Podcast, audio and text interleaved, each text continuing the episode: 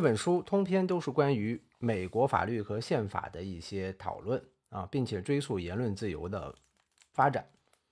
其实我作为一个这个咨询顾问啊，也作为一个这个在职的人员，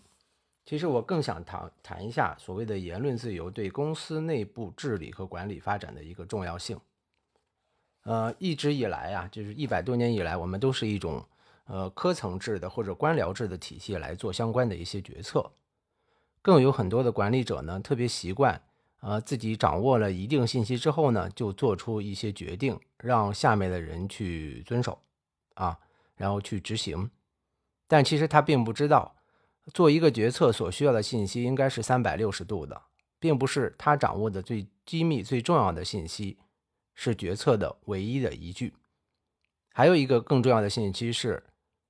他下面的那些同事的意见，因为这些同事接触的信息源与他是不同的，而且他们本身的个人的工作经历以及经验和专业知识也是不同的。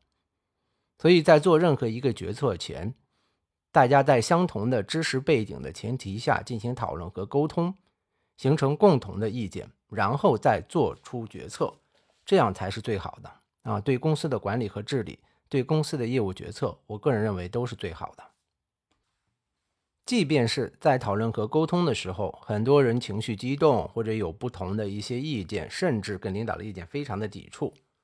啊。那么，作为一个这个很好的管理者或者领导者来说，应该也是可以接受的啊。因为说实话，那些对公司管理并不负责的人，完全可以做到就是缄默不语，领导说啥我就做啥。只有那些对公司真正负责的人，对自己的专业有所坚持的人，才会去发声，说出自己的意见。但是很可惜的是。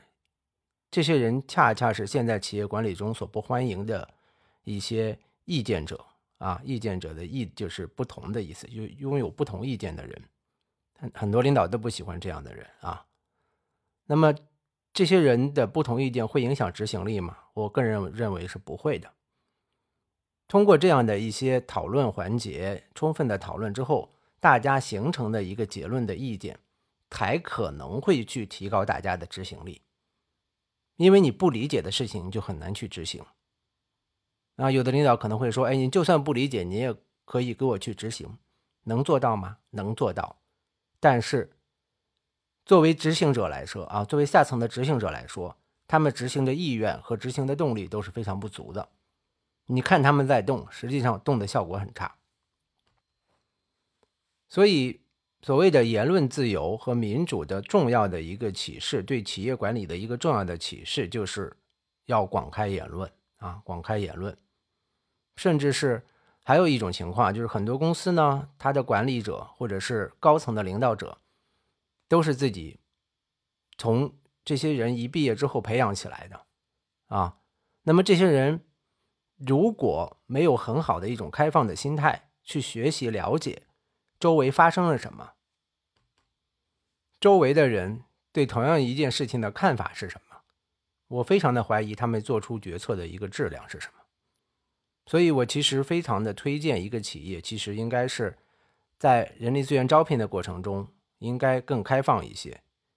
啊，去向不同的行业、不同的企业，甚至不同的国家人来开放自己公司的一个职位，这样才能够。形成一个开放包容的环境，啊，才能形成一个开放包容的环境，这样才能够形成一个与自己公司的系统与外部系统的有序的这个沟通。啊，最近大家老喜欢提商减商减啊，商减这个东西，商增的话就会造成系统混乱。那么一个系统要保持商减或者要保持有秩序的状态，就必须与外部进行交流。啊，就比如人的身体是一个有机体，那么人就需要散热，需要排汗，需要排泄啊，甚至需要吐唾沫，这些就是与外部世界的一个交流和交换。所以，对一个企业来说，这种交流和交换的过程是非常非常重要的啊。所以要做的两点：第一，去欢迎和吸收外部不同的人、不同背景的人进来。在内部的时候，又要鼓励开放、坦诚的沟通而且是广泛的沟通，这样这个公司才有可能做到商界，有可能继续有序的、高效的生存下去。